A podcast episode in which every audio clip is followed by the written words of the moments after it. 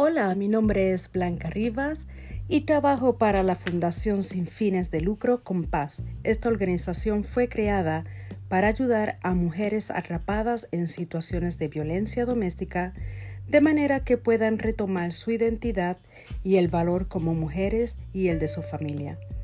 Tengo el privilegio de ser facilitadora en la ciudad de La Puente, aquí en California y hoy quisiera traer el tema sobre cómo tener listo un plan de seguridad.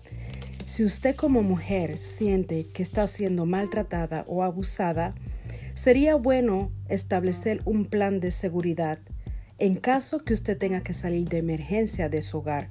Esto no se planea, simplemente debe de estar preparada en caso de una situación así. Dios les bendiga.